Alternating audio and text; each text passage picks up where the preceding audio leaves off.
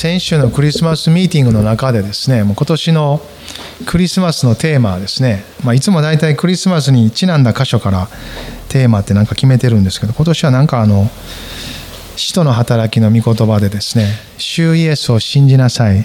そうすればあなたもあなたの家族も救われますと。なんかあの御言葉がすごく響いているような気がしてですねまあ身近な方々をですねお誘いして一緒に分かち合える。なんかそんなクリスマスになったらいいな。今までずっと祈ってこられた方々がおられると思うんですね、まあ、時にはもう祈り疲れるということもひょっとしたらあるかもしれません。あるいは諦めてしまいそうになったり投げ捨てそうになったりそんなこともあるかもしれませんけどなんか今年もう一度そのことに神様の恵みを求めながらですね一緒に迎えていくことができればなとそんなふうに思ってるんですね。まあそんなクリスマスをですね一緒に過ごしていけたらなと思います。ちょっと隣の前後左右の方にですねそんなクリスマスにしようなって言いませんか？期待してですね。アメン。まあ、現実を見るといろんな思いはあるかもしれません。でも私たちには御言葉があるのは幸いだなと思うんですね。今日はマルコの福音書を開きたいなと思うんですがマルコの福音書の6章32節から44節。少しまあ長いんですが一緒に開いてまずは読みたいなと思うんですがマルコの6章32から44です。ご一緒にどうぞ。そこで彼らは自分たちだけで船に乗り、寂しいところに行った。ところが多くの人々が彼らが出ていくのを見て、それと気づき、どの町からもそこへ徒歩で駆けつけて、彼らよりも先に着いた。イエスは船から上がって大勢の群衆をご覧になった。彼らが羊飼いのいない羊の群れのようであったので、イエスは彼らを深く憐れみ、多くのことを教え始められた。そのうちにすでに遅い時刻になったので、弟子たちはイエスのところに来ていった。ここは人里離れたところで、もう遅い時刻になりました。皆を解散させてください。そうすれば周りの里や村に行って自分たちで食べるものを買うことができるでしょう。するとイエスは答えられた。あなた方があの人たちに食べるものをあげなさい。弟子たちは言った。私たちが出かけて行って200デナリのパンを買い彼らに食べさせるのですか？イエスは彼らに言われた。パンはいくつありますか？行って見ていきなさい。彼らは確かめてきて言った5つです。それに魚が2匹あります。するとイエスは皆を組に分けて青草の上に座らせ座らせるように弟子たちに命じられた。人々は100人ずつあるいは50人ずつまとまって座った。イエスは5つのパンと2匹の魚を取り天を見上げて神を褒めたたえパンを裂き、そして人々に配るように弟子たちにお与えになった。また2匹の魚も皆に分けられた。彼らは皆食べて満腹した。そしてパン切れを12の籠をいっぱいに集め、魚の残りも集めた。パンを食べたのは男が5000人であった。まあ読むだけでワクワクするようなですねまあ、そういうエピソードですよね。すべての福音書に記されている内容です。マタイにもルカにもヨハネにも、まあ、少し角度が違う部分はあってもですね、全部の福音書に記されているんですね。まあ、クリスマスといえばイエス様が来てくださった。神様が人になって来てくださった。まあ、そのことをもう一度、まあ、クリスチャンは喜びながら聖書の記事でそのところを見ながらなんですけど、まあ、今日はその来てくださったイエス様がしばらく地上を歩かれた。その交渉外の中のエピソードの一つ。そしてこの一つはかなりインパクトありますよね。パンが魚が尽きることなく増えていく、まあ、最近エリアとかエリシャの箇所も見ましたので時代を通じて神様は同じお方だということがよくわかると思います。乏しい資源ではあってもそれが神の手に渡る時とてつもない豊かなものを生み出すんだということは変わってないですよね。エリアの時も亀の粉は尽きず壺の油はなくならない。私は一握りのものを持って今食べて死のうとしてるんですと。でもそれをまず私のところに持ってきなさいと。エリアの言葉に従った時亀の粉は尽きず壺の油はなくならない。エリシャのところに困窮してきたやもめもですね。油の壺一つしかありません。って言ったんですけど。その油の壺からどんどん他の器に移していったら油が尽きていかない。なんでや？ここでも同じですよね。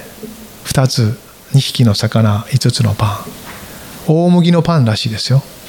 今の時代は大麦って言うてもああいいやん美味しそうやんかっていうイメージもないないこともないですよね。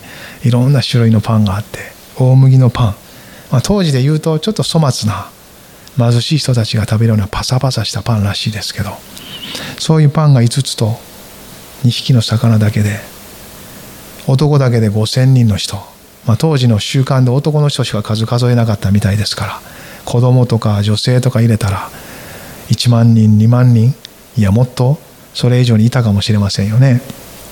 そんな中でみんな満腹したって。満腹ってどうですか？嬉しいことですよね。みんな満腹した。お腹がいっぱいになるって幸せじゃないですか。それをイエス様はこの時なされたんですよね。そして聖書をずっと見ていくとそのイエス様はご自身が命のパンですとおっしゃったんです。ですからなくならない食物のために働きなさいともおっしゃったんです。聖書は衣食住私たちの生活と人生に関わる全てにおいても神様は備えてくださると約束してくださってますが人の究極的な必要である霊的な祝福についても多く語っているんです。そしてそれこそが受け取ってほしいものであると語っているんです。人の究極的な必要とは何でしょうか？それは罪の許しです。神と和解し私たちが回復させられることです。そうなるならばおのずと人生は回復され衣食住に関わる全ても備えられていくということを経験すると思います。イエス様はこの時一つの奇跡を通してご自身が神であるということを表されたんですね。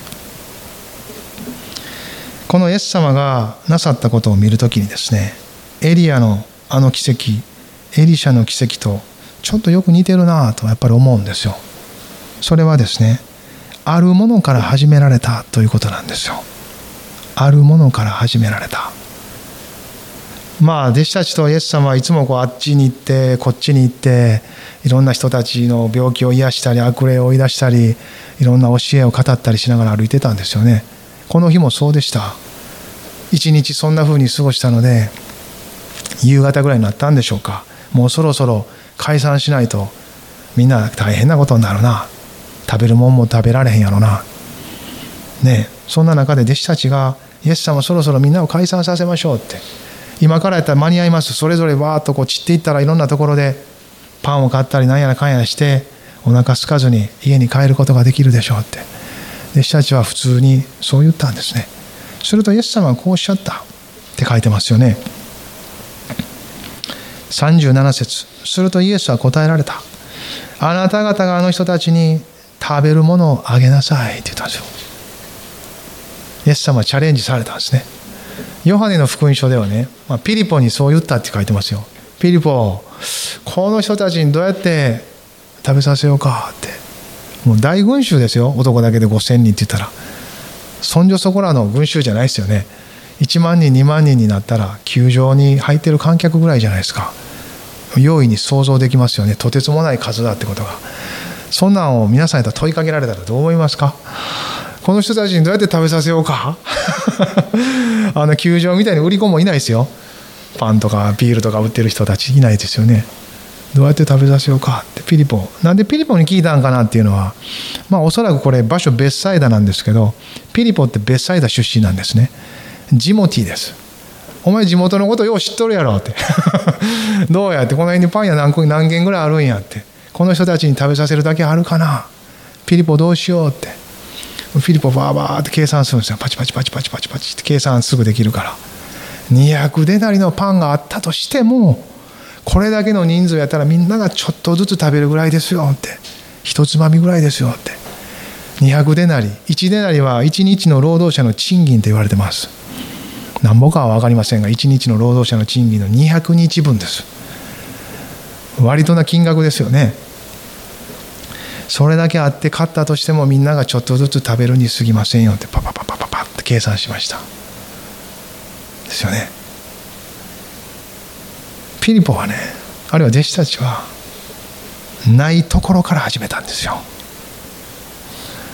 200デナリのものパンは今目の前にないんですよ。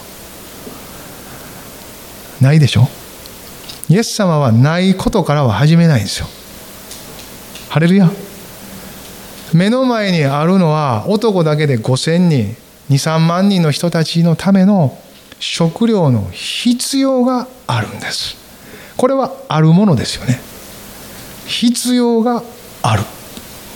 しかし200デナリのパンはない。弟子たちはある必要を前にしてないことから始めたんです。だからできないってなるんです。無理ってなるんですよ。なんとかのコントをする人たち最後いつも無理で終わるコントの人いますけどね。無理ってね。無理になるんです。なぜならないところから始めたからです。ハレルヤ。ちょっと数学的かもしれないし物理的かもしれないこの問題。何でしょうね。でもイエス様はあるところから始めようとされましたよね。この続きをちょっと見てみましょうか。あなた方があの人たちに食べるものをあげなさい。37節弟子たちは言った。私たちが出かけていて200デナリのパンを買い彼らに食べさせるんですか？と。そしてイエス様は言われた。38節一緒に読みましょうか。イエスは彼らに言われた。パンはいくつありますか？行って見てきなさい。彼らは確かめてきて言った。5つです。それに魚が2匹あります。イエス様はあるところから始めようとされたから、こんだけおったら誰かなんか持ってはるやろ。っ て貧しい人たちとはいえ別にその地域に物がないわけじゃないんですから誰かなんか持ってきてるかもねって。ちょっと調べてきなさいって。弟子たち使わすんです。必要のある場所に必要を見るんじゃなくて何があるか見てきなさいって言ったんですよ。何があるか見てきなさい。そしてイエス様に言われた通り弟子たちがポツポツ帰ってきだした主よ何もありませんでしたペテロがろくに調べもせんと言いに来ました一番に帰ることだけを頭に誰よりも先帰るでみたいなああって見てああもうないわイエス様ないっすわピリポも帰ってきましたイエス様やっぱりないですねヤコブもトマスもマタイもみんな帰ってきたヨハネももう一人の小ヤコブと言われる人もイスカリオテのユダももう帰ってきたんです。最後の方になってアンデレが帰ってきた。主よって少年連れて一緒に帰ってくるんです、まあ、ここには出てきませんけどね。少年連れてあ出てくるかな？出てこへんね。少年連れてヨハネかどうかにそう出てくるんです。この少年がパン5つと2匹の魚持ってますって、まあ、このマルコの福音書ではね5つです。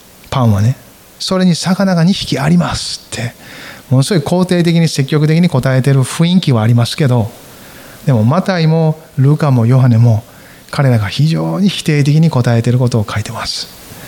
ハレルヤ！ちょっと見てみましょうか面白いから。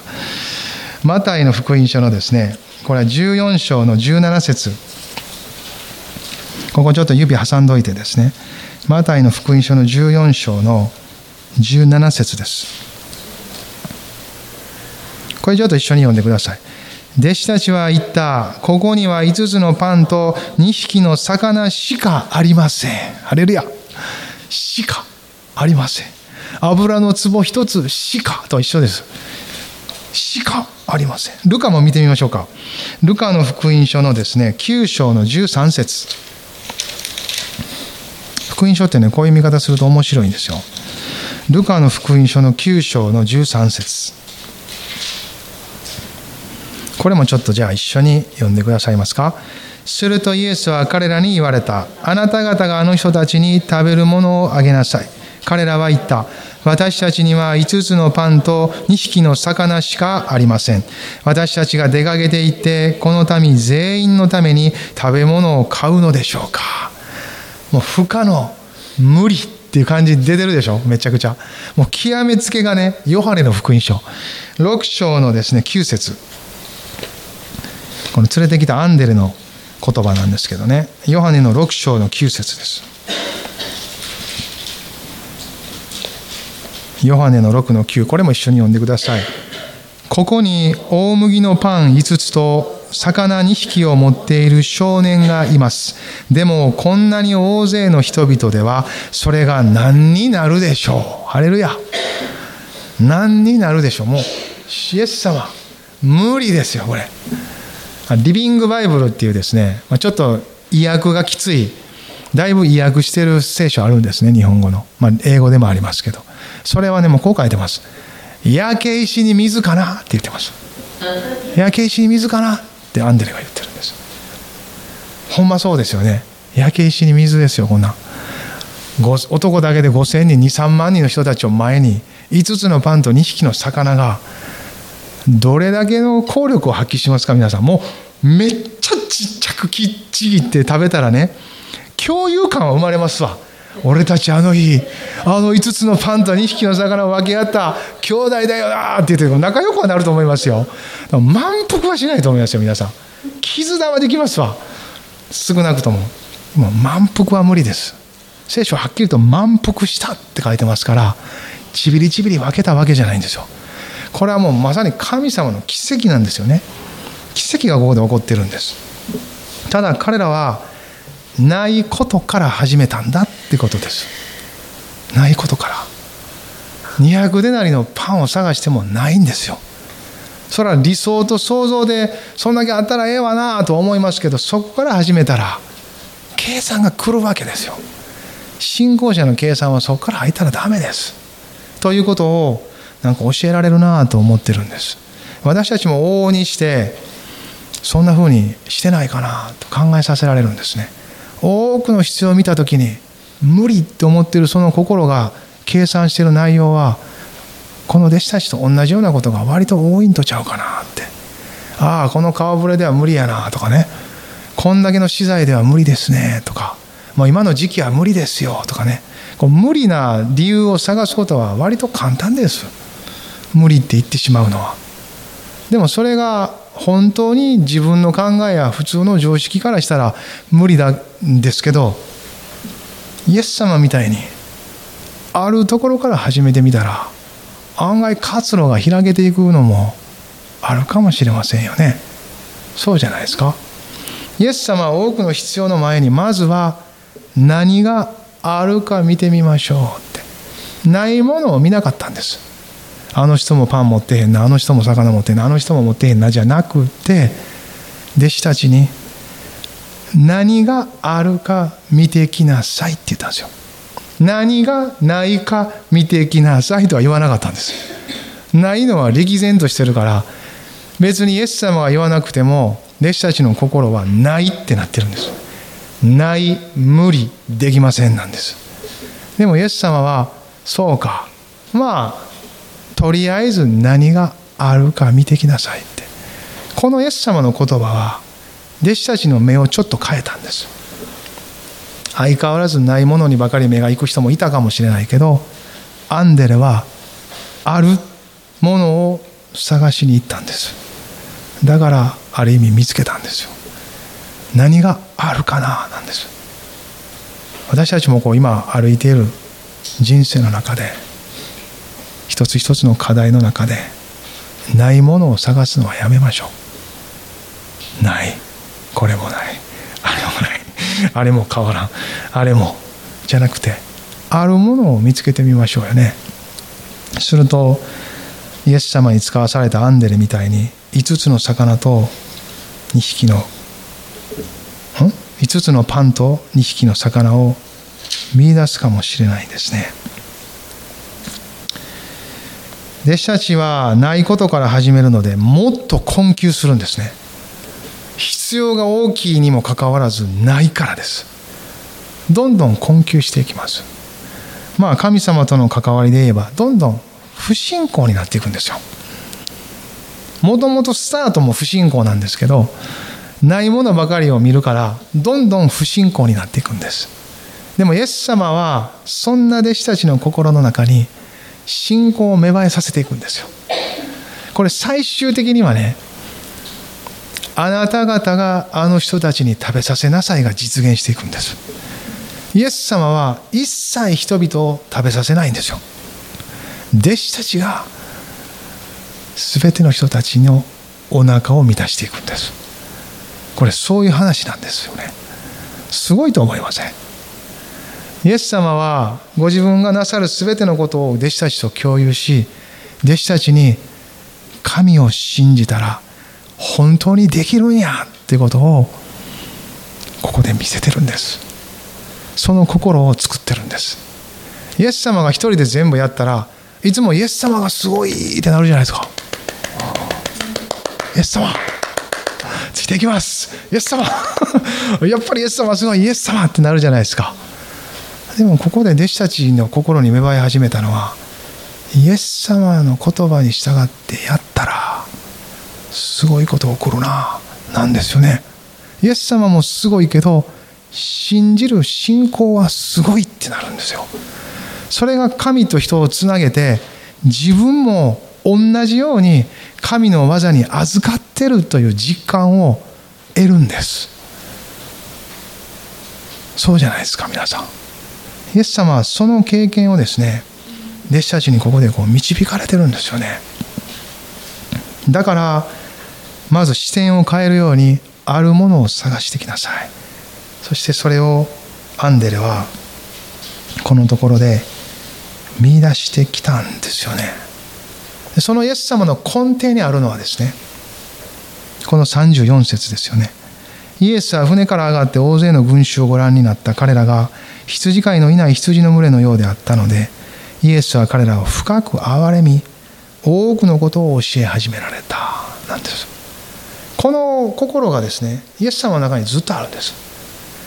イエス様は憐れみでそのことを始められたのでパンがない食べさせようっていう時にも憐れみで食べさせようとしてるんです。だからやめれないでしょ？彼らが満腹することが目的なんですからそれが果たされるまではやめないんです。ないって言って片付けれないんです。やったらあるもの探してみようって。できることやってみよう。そこから取っかかってみよう。私たちは神様じゃないから全てを可能にすることは自分の力ではできません。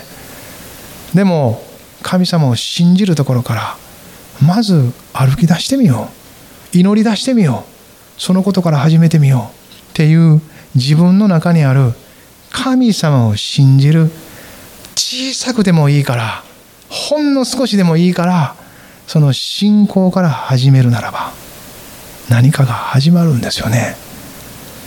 イエス様は別の箇所で弟子たちの不信仰もちょっと責めながらですけどからし種ほどの信仰があったらこの山にあっちに移れって言ったら動くって言ったんですよね。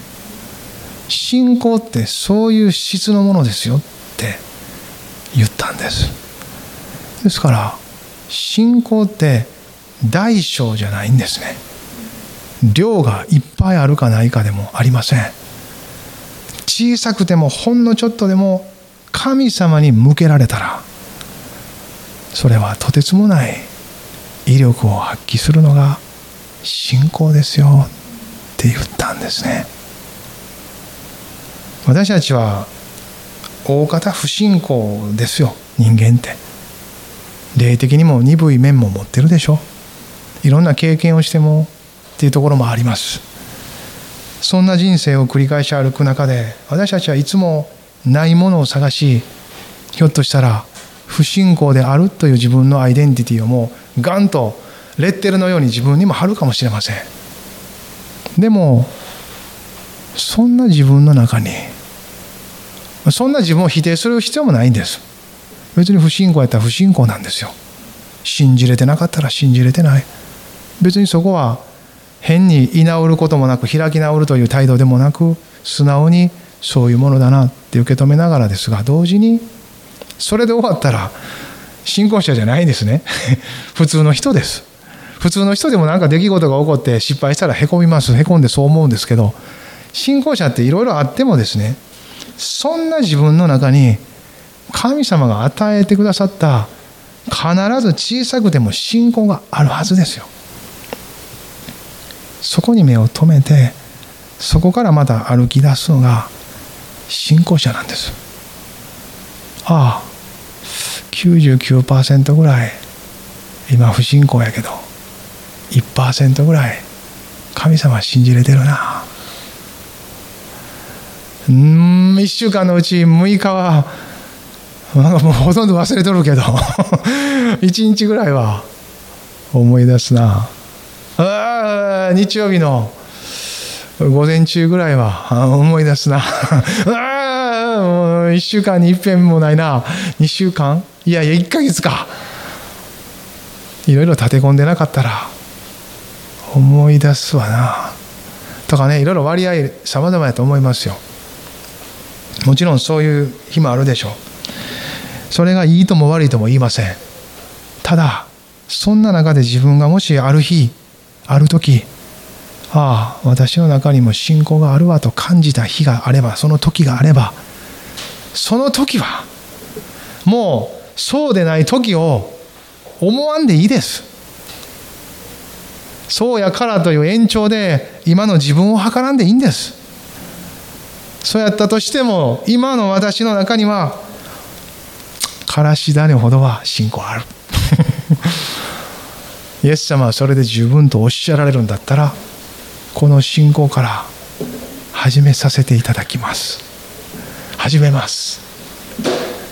これがですねこれがど厚かましい信仰なんです。自分も否定するでしょそんな信仰。いやいやお前日頃そんなんじゃないやろって。やめとけ。今更そんなんやったら周りから何言われるか分からんぞって。なんかもう寝返ったみたいな感じになるぞ。急になんやあの人。手のひら返したみたいに信じえへんで。あんな態度とっても信じえへんって。言われてもいいんですよ。主は信じてるんです。そのからし種をなる信仰を一つ向けたらそこから始まるんです。それさえも向けなかったら何も動かないですよ。でもからし種ほどの信仰があったら山も動くっていうんですから二条山が動くことよりもあなたの心が神に向くことの方が考えやすくないですか？だとしたら信じましょうよ。神様が作り変えてくださる。神様がこの私の中にも働きことを行ってくださるんだっていうことをですね。私は22歳でイエス様を信じて歩き始めましたけど歩き始めた時神様との関係の中で変えてもらうことは簡単でした。とても。だって神様に向かったら何でも聞いてくれるし受け止めてくれるじゃないですか。その変わった自分で今までいた自分を知ってる人たちの中を歩くことが大変でした。どう思われるかな。急にこんなことを言うたらとかですね。だってもう自分の中身がガランと変わってるわけですから本当に神様を信じて神様を見て分かるからですよ。ああ主がおられても主が導いて本当にそうなんだってことが分かるのでそれを生きる生きた時にですねこう最初は分からんからそのまま出していくんですけどすごいギャップでですねいろんな言葉が飛び交うわけです自分に対して。でもいやああそうやな。確かに今まで過ごしてきたからしたら知ったたちがそうなんかもしらんなって。でもどんどんそう生きてるうちにですねそんな自分をもう忘れていってるんですよ。昔どんなんやったかな。時々昔から知ってる人に会うた時に「えー、えらいこんなんでしたよね」って言われても「あそうでしたかね」って「まあでもあなたが言うんやったらそうかもしれませんね。でもね」って「イエス様に出会ってね今こんなんですって。もう忘れましたって。イエス様に出会って1%のからし種のこのもう1%もないかもしらんけど信仰によって生きるってそういうことですよ。他の全部を飲み込んでいくんです。自分の人格の後の残りの99.99999999%を飲み込む力があるものですよね。それがイエス様が私たちにくださっている信仰です。だからこの群衆の中にあるあるものに目が止まったんですよ。イエス様ってそういう方なんですよ。ないものに目を留めてないんです。不信仰は責めますがそれは信じるために目を留めてないんです。そのただ中にある信仰に目を留めてるんです。ですからイエス様と同じ心で見るんだとしたら私の中にもその信仰があるわ。ってそんな風に見出したら他の人の中にも神様に対する心があるということを見るようになってきます。必要は大きいけどこの世界の中には神を求めてる人がいっぱいいます。霊的に乾いている人たちが私たちの周りにもいっぱいいます。私たちが自分の心をそんな風に神様の心で乱したら他の人の心の中にもあるものを見ていきます。ないものはいっぱいあります。でもあるものがあります。ハレルヤ。今の世界情勢で起こっていることの中にもないものを見つけたらいっぱいあります。子供たちの希望は奪われ将来はズタボロにされ国はどうなっていくねやっていう紛争が起こっている地域にはそういうことしか見れないですよ。でもそのただ中にも見る目は御言葉を通しイエス様と共に見ることができる希望の灯火ですよ皆さん。ガザ地区の中にいる人たちの200人が同時にある日夢を見てイエス様の声を聞いてるんですから。あのただ中にあってですよ。そんなことは一切報道されませんよ。人道的な見地からある偏りを持ったニュースの報道ばかりがされていますけれども。神様はそのただ中で働かれあるものを見てます。人々の中にある神を求める心の中に神は働き続けてるんですね。そういうお方です。イエス様はそれをこの事柄の中でも表しとられますよね。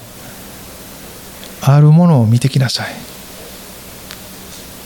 5つのパンと2匹の魚。あったんですよね。これで弟子たちがもう空手で帰ってきたらねこの話も終わってたんですよね。ああえなかった。まあええか。なくてもやろうか。みたいなんじゃないんですよこれ。あったんです。弟子たちはそれを見つけることができたんですね。アンデレはそれを見ることができた。神様からもらった言葉に従ったからなんですよ。神から下った言葉に聞き従う時私たちは自分を置かないといけなくなります。ハレルヤ。弟子たちはまず自分の都合を置かなければならなかったんです。弟子たちは夕方近くになり早帰りたかったんです。イエス様もう帰りましょう。イエス様この前に何て言われてるかって言ったらですねこの前にも弟子たちは使わされてそれぞれの村々に行ってたんです。そして帰ってきて報告してあなたたちだけで休みなさいって言われてるんです ハレルヤ。休みなさいって言って休む場所に行ったら人々が先回りしとったんです。イエス様向こう行くぞらしいぞってみんなわーって先回りして待ってたんですよ。それをイエス様は憐れみの目で見てああ本当に必要があるんだなって言ってコンコンと教えたんです。技も行ったんですけど教えられたって書いてます。継続的に彼らが神様を信じることができるようにイエス様はコンコンと教えたんです。技は過ぎ去りますが心に留まった御言葉は残るんです。ですから継続的に神を信じることにつながっていきます。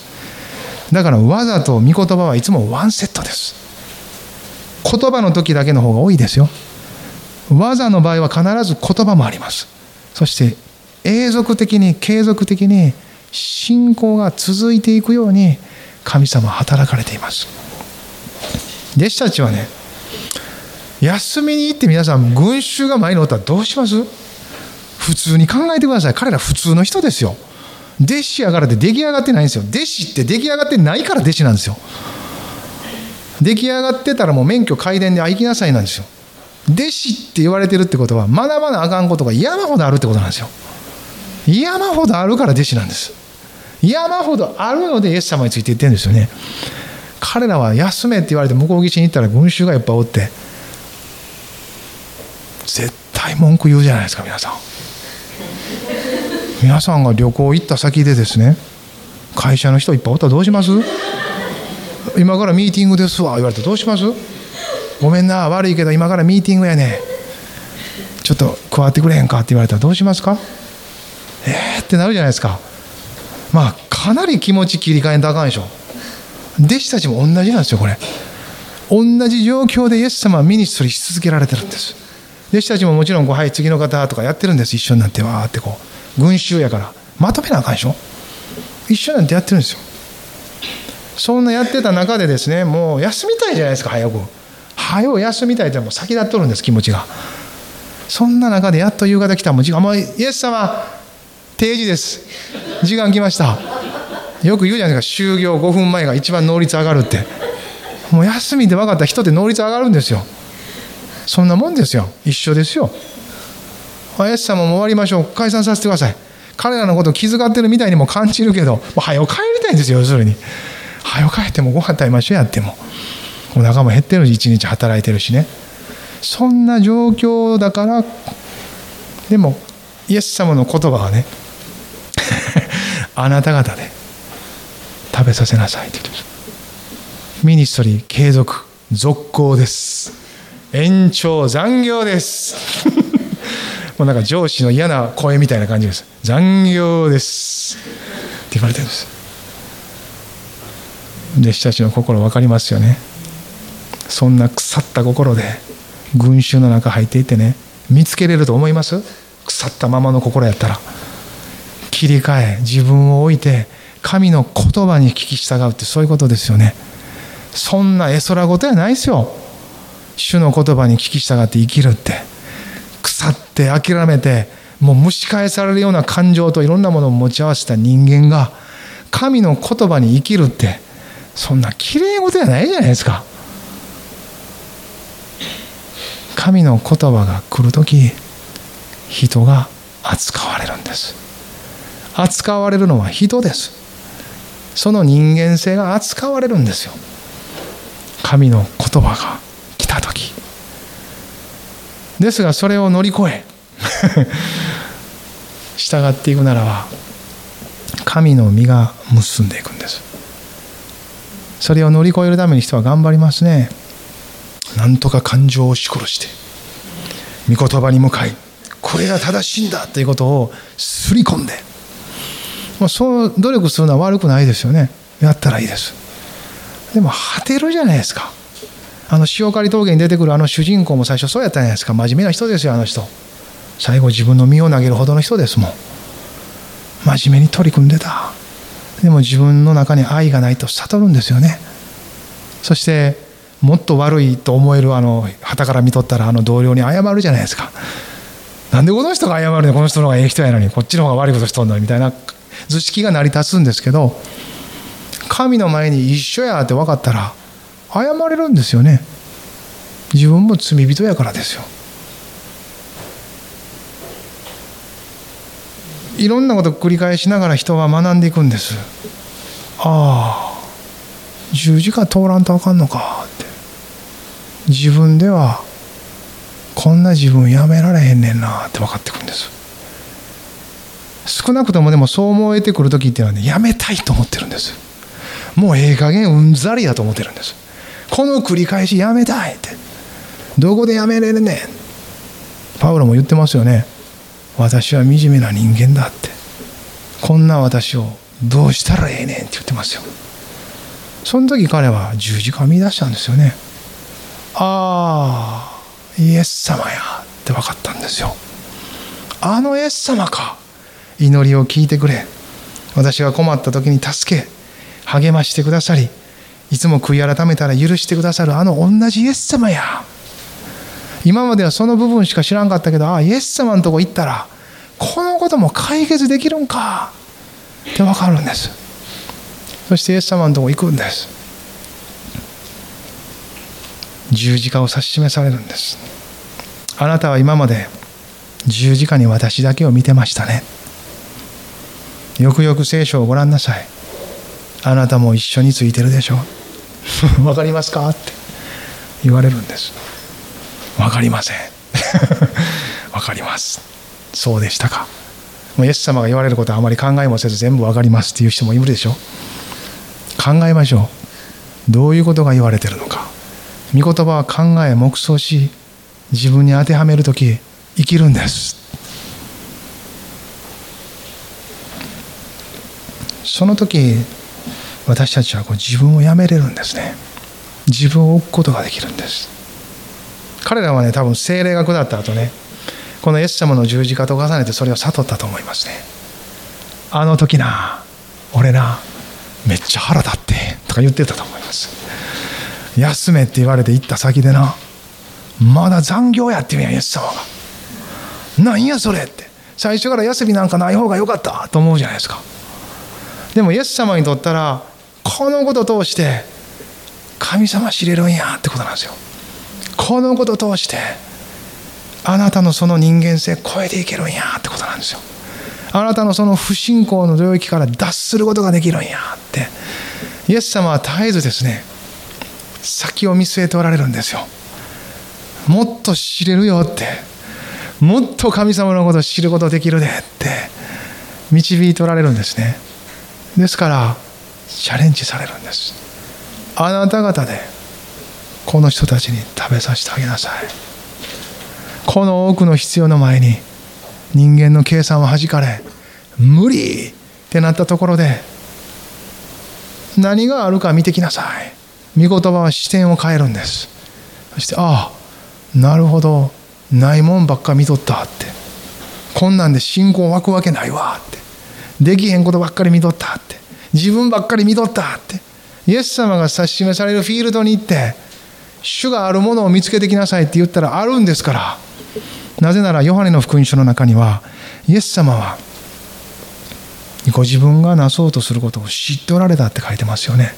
だから何をもってことを行うかが分かってるんですよ。それを弟子たちに見出させようと群衆の中に使わされたんです。すると5つのパンと2匹の魚があったんですよ。彼らと共にあるものを見出していかれたんです。ハレルヤ。私たちの身近な人たちの中にもこの彼らが見出したような神を求める心が眠ってますよ。あるんですよ。主が行けとおっしゃったのであればそこにあるんですよ。それを持ってきたらそれを主の手に握らせたら私たち自身も自分の中にないものではなくあるものをイエス様の手に握ってもらったらことは変わっていくんです。からし種ほどの信仰でも5つのパンと2匹の魚でも油の壺1つでも一握りの亀の粉と壺の油でも同じです。何が持ってこられようと持ってきた先がこのお方であるならば十分に満たされる方のところに持ってくるなら満たされます。その必要が。これは持ってこられた。そしてイエス様はアンデレはね焼け石に水ですわ。イエス様。どうしましょう。でも彼はこうそう言いながらも持ってきたじゃないですか。持ってきたという事実の中に彼の信仰を見るんですよね。イエス様は。あよう持ってきたなって。彼の言葉は聞いてないです。分かってるから不信仰って。初めから。ハレルヤ。アメン。神様の前に出た時そう思うことないですか？自分の不信仰やいろんなことを述べ伝えてもですね。神様はこう一向にですね。もうなんか分かってたみたいです。こうスルーされますやんか。でもそんな中で私たちがこう一つのこうプッと何かしら主を褒めたたえる言葉や信仰を述べた時それをプッと受け取られるこの神様の手です。見てですよ。それ受け取るんです。プッと拾い上げます。このパンと魚みたいに。あアンデルの言葉聞いてるんか聞いてないかスルーです。焼け石に水ですって言われたら普通人間やったらへこみますよ。もう信仰働かんような必要の多い状況の中で誰かの不信仰な言葉ほど心をねじ曲げるものないですよ。おいおいって今一生懸命信じようとしてんのになんでそんなこと言うんやみたいな。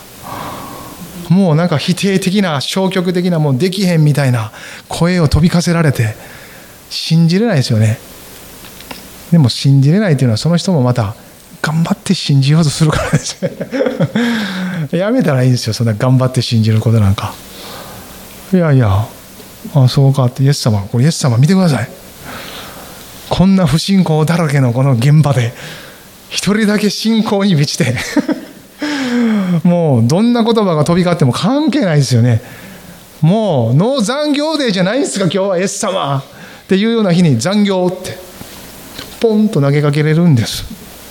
だってそれを通して得られるものの方が大きいからやりましょうって。今やめたらもったいないって。彼らはそれは今解散させたら自分らで飯食えるでしょうって。いう人たちですよね。これ別にホームレスの人じゃないんですから。ご飯食べれるんですよ。自分に力あるんですよ。そういう人たちですよね。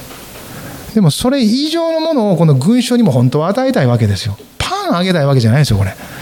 パンの必要も満たしますが神への信仰が芽生えたらって願ってるんですよ。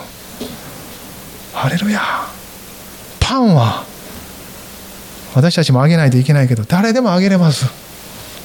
街の中のパン屋があげれます。政府もあげれます。教育機関もあげれます。いろんな人たちがあげることができます。人道的な支援は大事ですよ。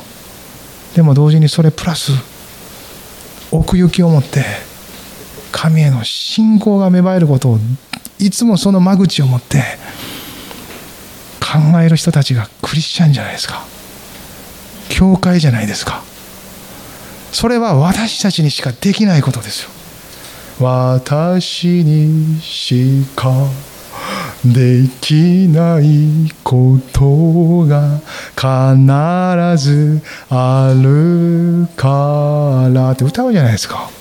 あれ歌う時いつも大体ねみんなね賜物のこと思ってるかもしれませんよね。私にしかできんことあるはずや。何や私の形は何ができるや何ができるやってなるんですけどあなたにもあの人にもみんなクリスチャンやったらできることあります。人の救いを考えることです。これはクリスチャンにしかできないことです。教会にしかできない最も中心的なことです。そこに至りつくことができるように同時に何でもするんですよね。だから何でもするんじゃないですか。必要やと思ったら。できることやと思ったらあこれも私にできることやなと思ったらそれを用いて主が救ってくださるのであればやります。やらせてください。私にしかできないことが二重に重なってきますやん。そうです。それをグリップしたあなたはもっと何でもできますよ。もっとしてもらいたいと思ってます。そうです。ってことなんですよね。あるもの。あるものからイエス様は始めたんです。あるもの。ちょっとしたひとかけらの信仰。そこから始めて主の手に委ねた。ここ書いてますねはっきり。41節。イエスは5つのパンと2匹の魚を取り天を見上げて神を褒めたたえパンを裂きそして人々に配るように弟子たちにお与えになった。また2匹の魚も皆に分けられた。ご自分で誰にも分けてないんですよ。咲いただけです。天の父に感謝して咲いて弟子たちに渡したんです。あなたたちでみんなに満腹してもらいなさい。神の技は私たちに委ねられてるんです。これ教会の姿ですよ。弟子たちの姿を。祈り求め下る恵みを持って人々に分かち合ってきなさい。祈り求め下る恵みによって人々に分かち合ってきなさい。なんです。あなたの力ではできません。ってことをはっきりさせてます。弟子たちは破綻しましたから。弟子たちはまだ偉いですよね。できへんって分かったんです。時に私たちはできると思ってるかもしれません。やってみよう。何でも自分からやってみようってなるんですけど。イエス様は私にしかできないって言ってるんですよ。だから主に祈るんです。あなたにはできないんです。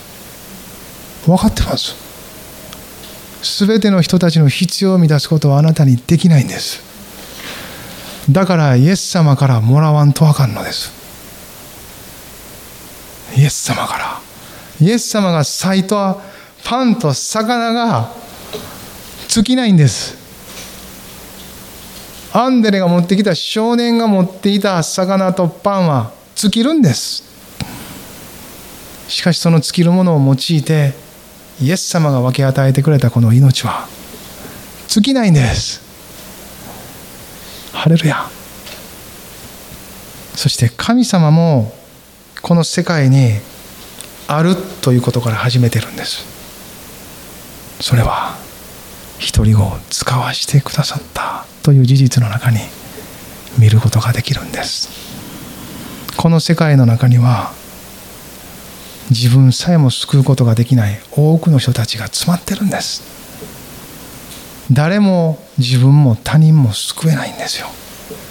だから神様は救うことができる御子を使わしこの御子を一つのからし種としてこの世界の全てを救うということをされたんです。クリスマスはその始まりなんですよ。同じように私たちもだから自分の中にある悲し種を主の手に握ってもらうんです。その信仰を持って神がいかほどの出来事をなさるかを。そしてそれはあなたに委ねられあなたが多くの人に命を分かち合うんです。持ってるんですよね。神様からもらったパンと魚持ってますよね。イエス様信じたってことはそのパンと魚あなたも持ってるってことですよ。この裂かれたパンと魚が弟子たちに分け与えられて弟子たちが配り歩いたみたいにあなたの手を通して多くの人たちに分かち合われていくことをイエス様見てるんですよ。こうやって。あいつもう一回残業やな。冗談です。見てるんです。なんで残業するんですか？知るためです。なんで残業するんですか？神の国の。この原則を身につけ本当のフィールドで働くためです。見習い期間を終えるためですよね。彼らはイエス様がもう3年で去っていったから見習い期間3年で終わりですよ。あとは自分らでやっていくんですよ。どうやって？精霊によってです。御霊は指し示し御言葉を紐解き私たちが何をなすべきかを本当にイメージさせていきます。求めるならば見ていきます。神のビジョンと御言葉から来るからくりを見ていきます。この世界が人間の手だけでなってないってことを知っていくんです。だって彼らは3年だけであと精霊によってやっていったじゃないですか。私たちも十分いけますよね。同じ精霊様をもらってます。聖書があります。だからチャレンジしましょうよ。チャレンジ。神の言葉に従ったらいいだけです。あのねこういう見言葉あるじゃないですか。私も長い時間勘違いしとったんですけどね。私に従いたいと思うなら自分を捨て自分の十字架を追いそして私についてきなさい。ってあるじゃないですか。多分こう聞いたらねまたその御言葉や。捨てたらいいんでしょ？十字架を追ったらいいんでしょ？ってねそういう感情を持つ人もおられると思うんですよおそらく何人か。私もそう思ってたんですよ。またこの御言葉かって。結局自分がしたいことができへんみたいな御言葉に聞こえてくるんですよ。イエス様に従っていくっていうのは。でもねイエス様の語ってることをねよくよく考えたらですね自分を捨て自分の十字架を追いっていうのを詐欺言うてないでしょ。私についてきたいと思うならって言ってるんですよ。だからイエス様に従いたいっていうのが先なんですよ。従いたいと思うんやったら従ったらいいんですさっさと。そしたらおのずと自分が扱われていくので捨てるようになります。捨てへんかったら従えないからです。従えないんですよ。従いたいと思っててもせえへんかったら従えないのでおのずと十字架も分かります。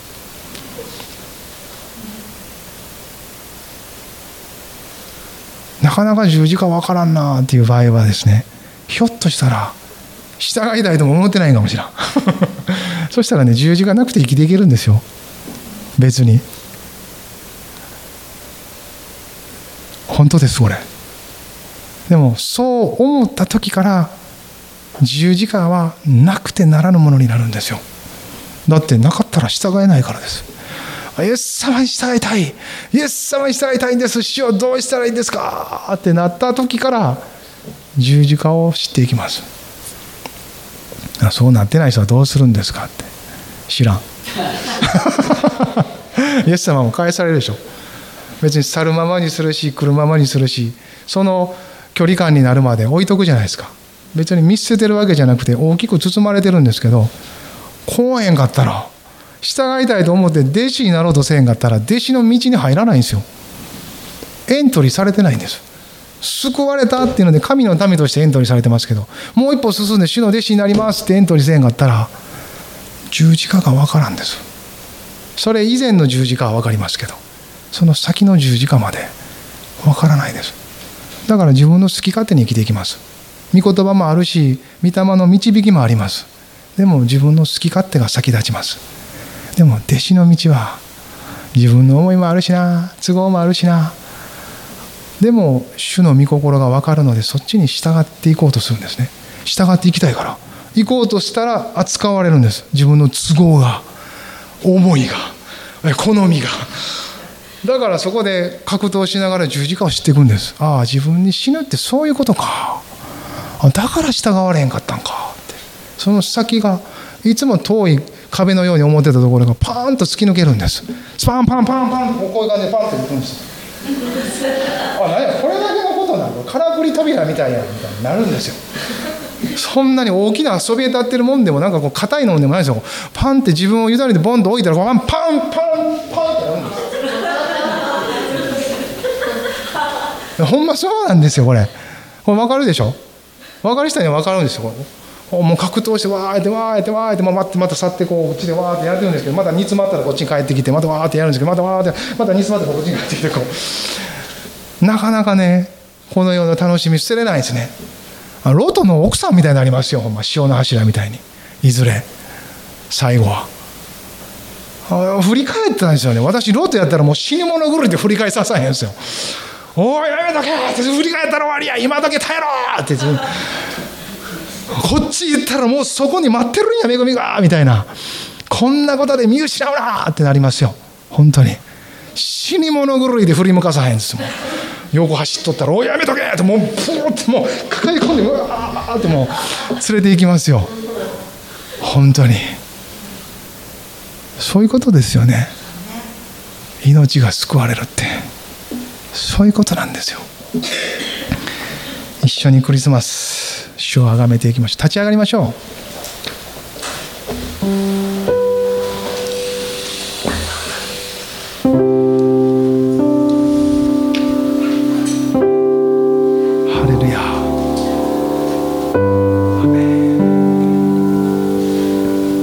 あなたの今日聞いた御言葉は何ですか？あなたが主から受けた。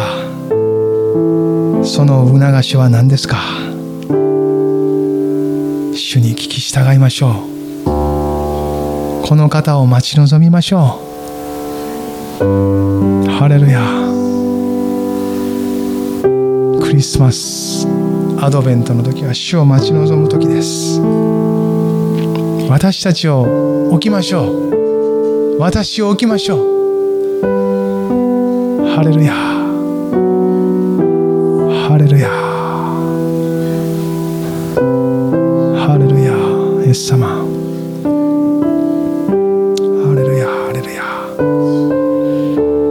主イエス様一人一人の心を照らし聖霊様あなたがその御業を持って待ち望む心が作られていきますように。このクリスマスの時12月最後のひととき人にはできないことを神様なさってください。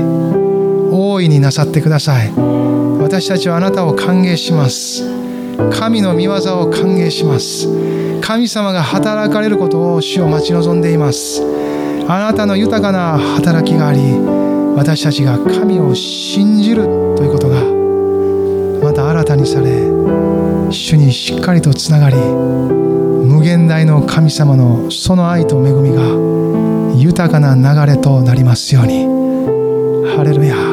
私たちに委ねられたこのパンと魚が減ることはありませんので多くの人に分かち合われていくことができますように。皆満腹したというあなたが満足される時まで死をどこまでも行かせてください。届けさせてください。このクリスマスも豊かな主の油注ぎを持ってお一人お一人をあなたのその福音を携え持ちこの命を分かち合う主の使者として用いてください。ハレルヤ主よ。ハレルヤこの教会を多くのいろんな一人一人に届くこのクリスマスあなたがしようとしていることに間に合うように整えそしてすでに主よあなたが導いておられることを信じます。主よどうぞ続けてください。あなたの御業の中に留めてください。ハレルヤハレルヤお一人お一人の家族に友達にあなたが働きかけてください。私たちもその接点としてイムリーに用いてくださいますように。イエス様祝福してください。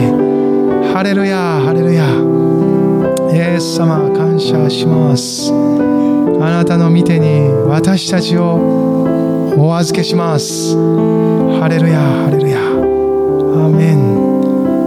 アメン。今イエス様の皆によってお祈りします。アメン。